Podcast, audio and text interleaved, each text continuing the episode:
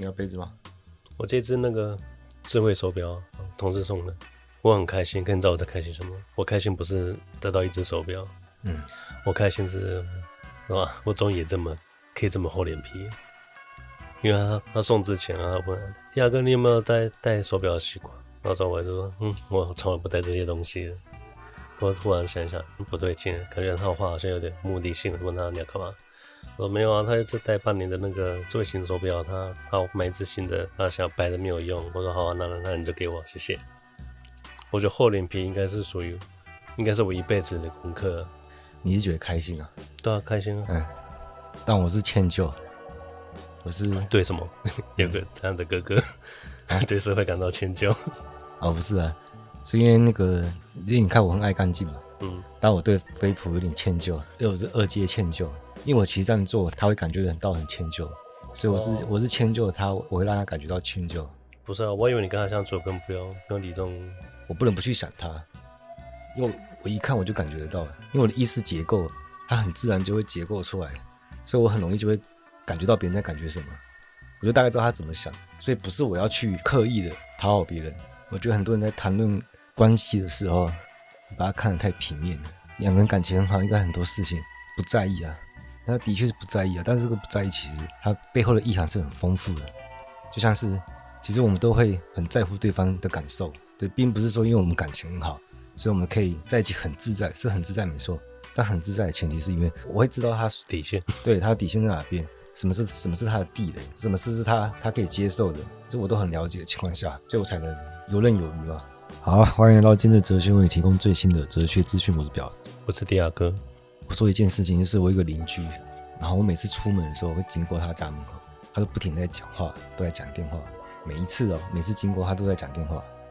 那有时候我会在外面吸烟区的地方遇到，然后他也是边抽烟边讲电话，然后另外手上拿着啤酒，然后啤酒还喝霸，喝霸。你刚刚是不是破坏人家的品牌形象？没有啊，我评论都很中性啊。不是，我在想说，怎么可能有这么多话？像我已经能言善道了，我已经很会讲了。我平常我也没有讲很多话，而且我自己我自己审视我自己，其实我一天的讯息量很少，就是不要听这么多噪音嘛。而且我也不会，因为我我的讯息里面也不会有广告，因为我全部都那个嘛。然后我也不会有人跟我传那些有的没的。你现在都没有在看一个关了一个七了？不用啊，因为我现在没玩游戏。没有，我把要看广告游戏的都没有玩哦，都啊，那我就刚好舒服。而且如果扣掉工作的话，可能一整天也没有人找我。那有时候放假的时候，可能就是一整天没人找我嘛。当然是有时候讯息量很多的时候也有，就刚好很多朋友找你啊，干嘛要讲很多事情啊这样。只是我是在想说，其实这个是我我觉得这是蛮普遍的一个状况的。其实每个人讯息量并没有那么多，你扣掉一些垃圾讯息，真的重要讯息没那么多。然后我就去问一个朋友，我就问他说，他一天讯息量多少？他说他其实也没多少。然后我就跟他说，因为我是传讯息给他嘛，但我跟他说我不喜欢在讯息上闲聊，通常我的赖就是直接跟他约时间地点，我更喜欢见面讲。我通常不会讲什么废话，除非是那种短时间内见不到朋友才会多聊两句。然后对方他说他他也同意，他其实他也更偏向这样子。然后我就说好，我就直接问他，那你什么时候有空？我们直接约出来散步。那我们就约时间出来散步，对，不用聊讯息了，你就直接约别人出来见面散步聊聊天就好了。这个就是约别人出去一个小技巧。对呀，他妈的技巧在哪？什么技巧？我没听到。就用他的逻辑打败他。对，他说他他也不喜欢讲废话，喜欢直接约时间地点，然后又直接问他你什么时候有空，就约他出去啊。他不是你绝对不见面的那种朋友，就像嗯，就像我我喜欢录 podcast 一样，嗯，就不用抛头露面。因为这样子才可以让我没有羞耻心了，嗯，因为没有一个形象在那里让我让我去投射我，投射自己的身体轮廓，拍影片或者叫身体轮廓在那里，哦，对，大家可以看一下，跟小丑一样，感觉自己好赤裸，找个洞把自己埋起来，指出声音其实很多好处啊，嗯，对，大家可以更专注在内容上面，没有羞耻心是可以让我当一个厚脸皮的人，但是你不用担心，你现在就是一个厚脸皮的人。你是有手表拉呀？好了，我刚不讲，这是这是我一生的课题啊，还是就我现在已经，啊、你已经你已经，已经达到了，你不需要不需要再继续，你不要再前进了。最近观察到很多路人觉得觉得很心痛，可能就批评大众了，嗯，这大众太愚蠢了，每个人想法讲话都太过愚蠢。所以你的建议是他们不要讲话？不是不是，所以我就有义务跟责任，就是帮大家增加智力。讲到要卖，开始卖一些智慧水，智慧果。我的建议就是，平常多喝啤酒，你喝之后会讲出更有智慧的话。真的，我看到一看到一个境界，为什么要这么看？就是要把你的那个框架给拆掉啊！不知道，其实我因为我也我在思想上也是受到很多人帮助啊，所以我觉得我有义务去转达。啊，不是啊，你说你路上看到的，嗯，你有没有跟人家深深谈？你只是听到人家在那边讲，看他开车的方式我就知道。哦，开开 开车是绝对要问过。好，我想我们上一次聊到那个我们问题的问题是什么啊？上一次我们在讲什么？问题的问题。嗯，问题它本身的问题是什么？就是它为什么会出现矛盾啊？哦，这种结构啊。那关于问题的答案，其实最后就是取决于我们的立场嘛。可是，就算我们有能力可以去追问，那依然会有很多庸俗的立场，他会给出庸俗的答案。所以我今天想要来来跟大家聊说，怎么避免陷入庸俗的哲学。没有，不是人家给出庸俗的答案。是你是缠烂打，他只是拿拿一个庸俗答案来敷衍你。追问也有个技巧，嗯、很常就会听到人说什么啊，看事情不能只看表面。嗯，然后还有你讲我干，那要看什么？不看表面要看什么？他还说、嗯、看他的本质。那、啊、你怎么看？对啊，怎么猜的吗？对啊，讲啊，你讲啊，倒是讲讲看。不是，他说我推理的，啊，你怎么推的？你嗯。有线索嘞，嗯，讲的他很高级，我来听看看。假设要用推理，那推理是用到理性，啊，你是用到逻辑，那你是相信 logos，你相信一个逻辑自洽的系统，所以本质它本身也是被支配的。他以为我们只要看它的本质，等于把问题看得很透彻，然后我们就可以根本性的把问题解决，啊，这样子觉得不会错吧？对不对？不然我来看这句话有什么问题了？它其实也没什么问题。我们知道表象背后是本体嘛，本质。可是这个本质，它背后还有一个东西叫做法则。不然本质要怎么维持自己永恒不变嘛？就像我要用理性的话，那它一定会用到逻辑啊，对不对？那逻辑就会支配这个本质，所以本质它本身也是被支配的。它是需要合法性的。对啊，它需要一个有人帮他背书给给它的合法性，它才能存在啊。所以我们就会发现。其实像规律啊，有没有？它就是后背后运行的规律，没有什么背后 规律，就是我们就是一直看，然后统计统计学出来 归纳出来的嘛。对啊，对啊，但是透过经验嘛。对，我们更不了解到底是怎么回事啊。对，但是这东西更抽象，因为你看不到，但是你感受得到。它同时也是很表象的东西啊，虽然它很抽象，因为我们不是直接看到嘛。因为因为像我每个礼拜固定礼拜六我会打扫。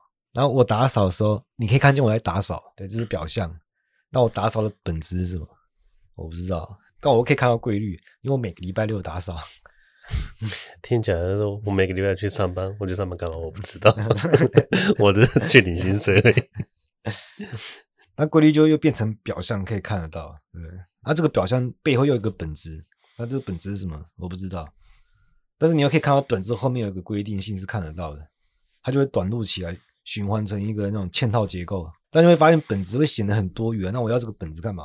我们再看一次这个结构，就是表象它是看得见嘛，然后法则是感受得到，然后本质是看不见也感受不到。可是他树立一个形象，代表说，哎、我我还存在哦，不要把我当空气。但它它唯一的属性就是存在，嗯，所以它是纯粹的否定性。它的功能就是夹在两者之间。对，我把它命名为本质三明治。嗯，它是。夹在表象内线是本质，然后旁边是法则。我跟你讲，这三明治里面夹什么？嗯，是空的，它只是两片吐司，中间什么都没有。嗯，它这个空的没有这么简单，因为虚无成本很高的。假设我们压扁的话会怎样？那我不要本质嘛，我就直接表象跟法则的二分。其实本质在黑格那边叫做表象的表象。我们怎么来理解表象的表象这句话？就是说问题它不能。只看表象嘛？它这句话里的表象是，它代表的是他可以看见它，但它无法被思考。那我们要思考是本质，结果我们会发现，思考的也不是本质啊，是它背后的法则嘛？因为法则才有意义啊。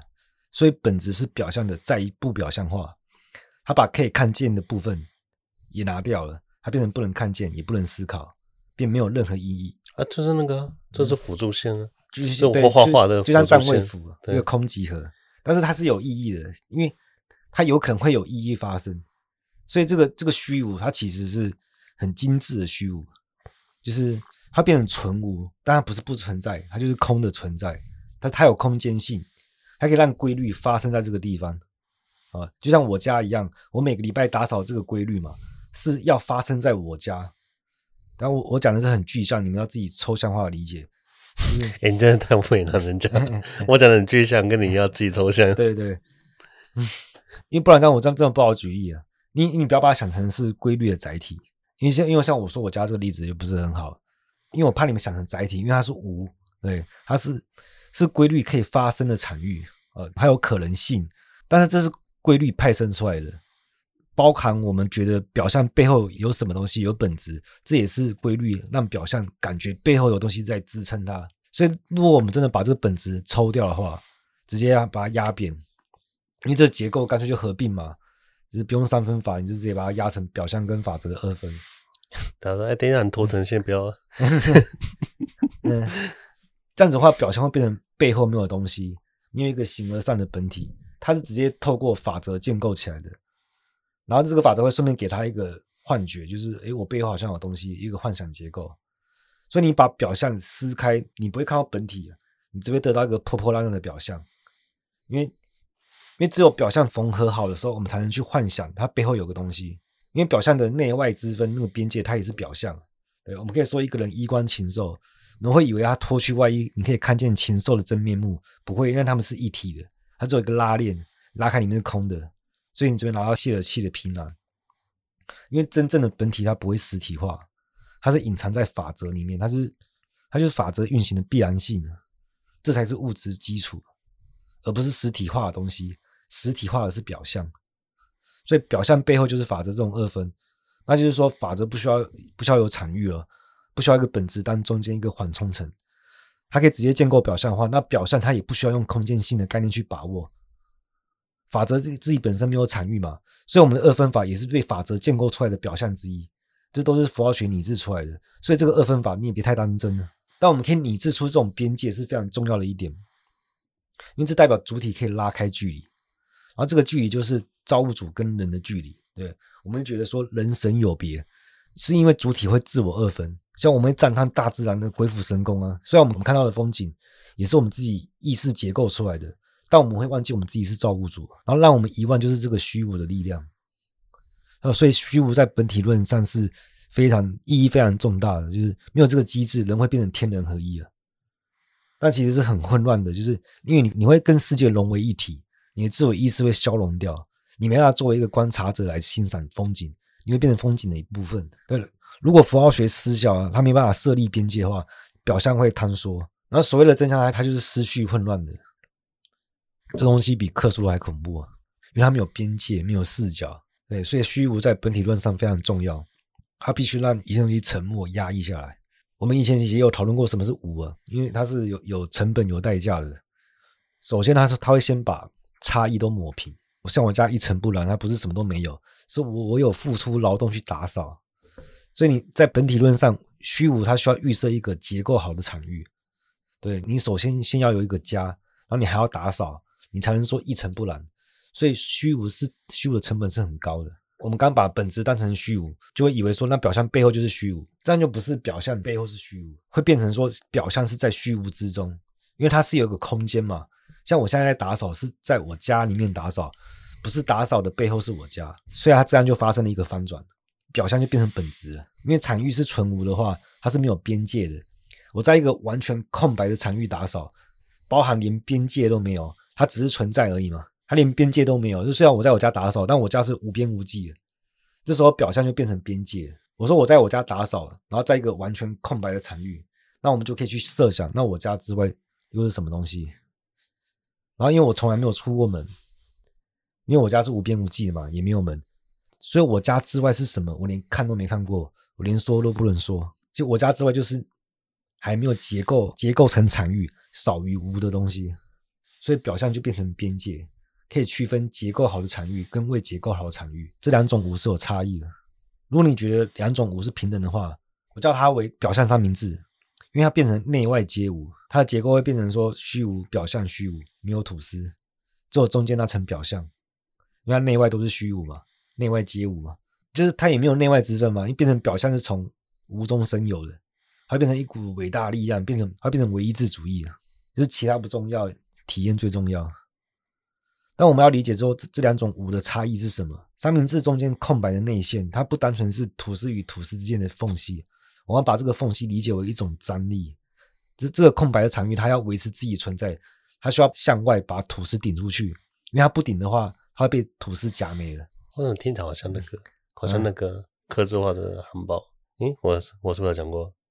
就麦当劳就有刻字化服务，嗯，然后就他就说我不要面包。我不要生菜，我不要番茄，我不要洋葱，我不要肉排，他、嗯啊、什么都没有。到最后他去，他是得来速嘛，嗯，他开车去那个柜台领、嗯、那个盒子，一打开是空的，嗯，可是他还是付了一个汉堡的钱，嗯，我觉得那个汉堡的形态就很像你讲的三明治，它是复数啊，嗯，这样大概可以理解啊，就是其实需要高度抽象能力啊，因为很多东西这可以练习了，对，就是大家就是喝醉一点。嗯，就就好像我一张白纸，他说我这边有个我画了一个很漂亮的画在这边，只是我还没有用笔去把它勾勒出来，请大家请大家先先欣赏一下。因为有些东西是为符号化的嘛，所以我就变成我不能讲，就变成说我我连内外之分我都不能说，但我还是只能说，就是如果表象变成边界的话，那表象之外是什么东西？它变成连虚无都不是，就是。它是复数啊，它叫复数吗？它是还是无法存在一样？它就像那个什么，人家会以为说事物就是要么就是有，要么就是没有。像我最近买那个润发乳啊，因为我换洗发精，因为头发很干，然后我就买润发乳。其实除了有一瓶润发乳跟没有一瓶润发乳，还有一种是我少一瓶润发乳，它们三种存在的方式是不一样的。它这个是复数，但是我们常常看事情的时候会忘记这个这个维度。庸俗的虚无主义者，他就不会理解到虚无的成本是很高的，对，像你需要一个家，而且这个家的平数还是无限大，墙都看不到，这个虚无是被生产出来的，那生产是需要付出代价的，它需要被结构起来。你像我家已经无限大了，我走都走不出去，那表象之外是未结构好的无，那我家是结构好的，虽然是家徒四壁，也没有墙壁啊，那至少可以遮风避雨嘛，因为它可以抵御外部更虚无的虚无啊，那至少有点安全感，你在那边还自由自在的。所以这个家虽然是一个毛坯屋，它冷清是冷清了一点，但它至少还是一个家，它还有它还有多一点规定性，它更丰富了。外面是连家都不是，没有立身之处了。当你可以说虚无的时候，它已经比一个不能说出口的无还多了。这样了解了吗？这这个可以，就是，但是你会感受到想象力的匮乏，因为有些东西你就嗯，应该是高度抽象，你就不能想。所以当你家是无限大的时候。它是无边无际的时候，你就你就变成那个边界嘛。你可以在无限大的地方打扫，那就代表说你扫不到地方，它是比无还少的，你扫不到它，那你就会成为边界。这样子的话，内外之分就区分出来了。所以我们不能说表象背后是虚无，而是早于无的无，这样内外就会翻转的。因为表象之外还是变成才是内部，就好像气球一样，你原本以为气球里面包的是空气，但其实外面的空气包的地球。而气球里面的东西，它就不是本质性的东西，它它已经有规定性的，对。然后像我家用一个叫做无的油漆，然后把它全部漆过一遍，把差异都抹平，哦，所有家具墙面都被抹掉，会盖掉，或是像橡橡皮擦擦掉，连边界都没有。那你看这个工程要多浩大？你房子要先盖好，然后你垃圾要清空，你你油漆要刷完，然后你要闭合起来，跟外面区分开来，然后最后你还要接待别人进来，然后让别人可以进入这个空间。所以在本体论上，虚无需要经过这么多操作，它需要多工处理。虚无主义者在那边说人生没有意义，他没有想过说他感受到没有意义，他这个是需要付出昂贵的代价，因为它是积极的存在，它能让你觉得没有意义，会让你觉得受不了。但是还有一种虚无是它让你无法察觉到它没有意义，它没有张力啊，它没办法涌现出来，它不会敞开一个场域，所以没有意义，至少还是在一个场域里面，它还有可能性可以发生出意义。就像我每天都会铺床，我早上起来就是铺床，把我的抱枕都放好什么。但我以前是不铺床的，我想晚上我就要睡了，我铺床有什么意义？我说不要铺啊，我我离开了吉米还可以来睡。可是后来我后来自己开始养成铺床的习惯，但也持续两年了，而且洗后就花一分钟的时间嘛，但是你会觉得自己变得很很自律，而且你自己看了也赏心悦目啊，它就会从没意义变成有意义。但是这个事情需要在一个场域让它发生，所以我们可以反过来说，表象背后不是虚无，是少于无把表象涂抹在虚无上面。那代表这个虚无也是自由的，因为它代表可能性嘛。所以我们对它可以有期待，因为我们可以期待它也许会发生意义。但少于的东西是你连想都想不到它，我用这个方式逼你们去想它。所以你去观察说那些喜欢讲人生没有意义的，他不会这样讲，他会在讲说人生的意义就是没有意义。这种庸俗的虚无主义者，或是那种动不动喜欢很躺平然后年轻人，你看他们家境都还算不错，至少是小康，就是至少还过得去啊，不会是真的有一顿没一顿那种，他不会躺平啊，因为应该根本躺不下去嘛，那满地是荆棘啊，他会为了下一顿饭，他会需要透支自己，失去尊严，会承受痛苦啊，所以躺平是需要别人支付代价的，少于不是匮乏压抑，真正的痛苦啊，但是你会无视它，因为平常会被压抑起来。所以虚无主义要面对的虚无，应该不是这种被构造好的无，而是超出你理解把握的无。你平常无视的东西啊，因为你无视它，其实为的是想要把享乐合法化，因为都没有意义嘛。所以我要活在当下，尽情享乐。那你无视的其实是真正的匮乏，连无都不是，它不会在你意识层面涌现的，就是你维持享乐残酷的真相。好，休息一下，我抽根烟。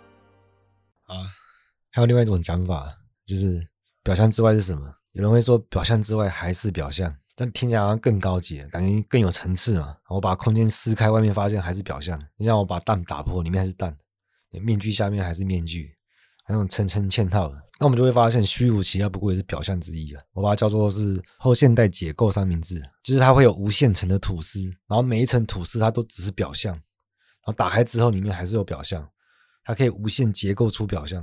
但是这时候我们应该要把注意力从表象之中移开，因为庸俗的后现代主义者就是他会去研究表象与表象之间的差异，但这不重要啊，你要把注意力放在不停揭示下一个表象这个活动本身，因为这个活动是一直存在的，它是不停向内探索的运动，它就是自我意识，当然它是自恋的镜像结构啊，而它有多自恋，就是它有自信，就是在揭开下一个表象的时候，会有新的表象结构起来。它有无限构造的能力啊，然后这些表象都是外在自我建构的嘛，它这边就会发生空间的翻转。原本我们是一一层层向内探索，哦，但是其实最内在东西是什么？它就是自我，就那个探索自我，所以外在的自我就变成内在的，因为层层表象都是他自己建构起来的，就这样就会形成一个问题，他永远看不到真相，或者他故意逃避的真相，所以他们都会说，例如他们说啊，这个问题本质上就是什么利益关系造成的，然后利益关系的本质上不过就是权力斗争嘛，啊，权力斗争本质就是欲望组织模式嘛，反正他们可以随便讲，他可以无限讲下去，他只在炫技而已，因为他讲不出什么真正有意义的话。啊，他们他们不会知道说权力关系它它自身的差异是什么，然后他是用一层层的表象把自己武装起来，好像自己见多识广，可以拆穿所有假象。但真相就是他永远不拆穿自己，他自己什么都不知道。那我们站在观念论的角度来切入啊，就是说说表象是自我建构，其实这样讲也没有错。但我们有说过这个自我，他说自我会二分嘛，它被虚无切割开来，然后它会被切成什么？就是一部分是建构者主体。就是他自我意识是意识不到的，意识不到表象是自我建构出来的，或者我们说建构者他是失去自我意识的，所以你无法操控他，因为这些路径都是被虚无阻断的，所以在现实上你就不能凭空创造一一份三明治嘛，你想构造什么就构造什么，就没办法。但某些神秘学的方式可以，他们透过一个方式可以置换，但因为这种东西没有意义啊，所以我不想多说。这个东西是主体性的，因为它不只建构一切，它还建构你的自我意识、你的身体啊，你一个可以体验的自我。那既然都是自我建构的，为什么不构造出让可体验的自我最好的体验？那你就直接给我一个极致的体验就好了。就是为什么我做春梦，明明是我自己造的梦，但为什么梦里总是差临门一脚？你就不能给我给我一个完美的春梦吗？因为主体性对外部现实的构造是对他者敞开的，也有其他人参与进来一起构造的。但主体性是占主导没错，但它对于现实的建构是很有限的。因为还有其他本体性的力量一起在构造这个世界，主体性是按照概念框架去建构外部现实，但还有其他本体性力量，它会一起构造这个世界。那我们现在可以得到两个东西，一个是处在中心不停创造表象的自我，它是一种收缩运动；然后另一个虚无，它是向外敞开的运动。这两个东西结合在一起，它就是内外界限本身，它就是表象性了。就让你觉得说表象背后有什么，就是表象的效果，这是符号学拟制出来的一个非常抽象的东西啊。因为表象不能直接被戳穿，因为它是符号学建构的，除非你疯的，然后符号学就会失效，它没办法设立边界，就无法拉开距离。所以能敞开一个虚无的场域，它也是表象的；然后可以进入到场域的本体，它也是表象；然后有一个观察者主体，它也是表象。观察之后意识结构结构出来的现实，它也是表象。然后一直到你。你看到映入你眼帘的，它还是表象，这通通都是表象，它只不过它生成的方式不一样而已。然后这全部都是幻想性结构，一旦表象坍塌了，你就直接发疯，因为你连时间连续性都维持不了，因为你建构表象也是需要时间意识帮忙，不是消失，你会会陷入混乱，因为你维持不了自我同一性，你不知道你是谁，谁是你，你认不得自己，你没有一个清晰的轮廓来认识自己啊，那你的记忆会被抹除，你会陷入疯狂，这东西没有人受得了。因为本体性的力量，它没有表象去去缓冲、去限制它，它是非常狂暴的。然后它它直接从意识涌现出来，人是受不了的。而且不是受不了而已，是你的意识会被打散的。这是表象被揭穿后的真相，还是残酷的真相，就让你永远不得安宁。因为没有虚无去划分界限，而变成主客不分，还没有一个否定性的力量让周围的噪音沉默，没有稳定的第一人称叙事啊，还会永远处在躁动不安的状态。而且比那个更痛苦，因为你是不停的被切割重组，你的主体会瓦解，意识结构会分散。其实每个人都体验过啊，就是在在我们出生之前，在我们主体生成之前，我们都是从前本体论世界来的嘛。只是生成主体之后，会把那段历史遗忘，那太痛苦了。但是我后来做梦，蛮常回忆到这个混乱的，就说不上来，就是非常抽象的梦。但其实如果有遭遇过非常大的创伤，或者你在极度恐惧，或者遭受严重的屈辱的时候。你也会体验到表象失效，你也会置换，你幻想结构会崩解，而且它会变成曾经美好的感觉，它都被摧毁掉。你回忆不起来什么叫正常，然后过去的美好也会变掉，会变成说从来没有正常过，像是被自己最信任的人性侵啊，然后你你过去的回忆全部变得很的恶心，这是非常痛苦的事情，这就是哲学上的疯狂。因为哲学是很痛苦的，而为了真相，一不小心就会发疯。所以我们知道，真相不是闪闪发亮，等待你去挖掘，是要牺牲自己，进入到前本体论世界，是要穿越幻想，进入到混乱无序的前本体论呢，你才有办法重新设立秩序。因为只有在前本体论没有任何规定、法则跟秩序，它才能设立新的秩序。这就是拉杆的伦理学。啊，我今天切换很多比喻啊，置换很多概念，就是要训练抽象能力了。今天就是要帮大脑练肌肉。我有我的立场，我有我的抉择嘛。当你们抱有什么伦理热忱，其实我没有能力去影响你们。但我至少我可以让你们对世界的想象模式更丰富。好了，今天就到这，拜。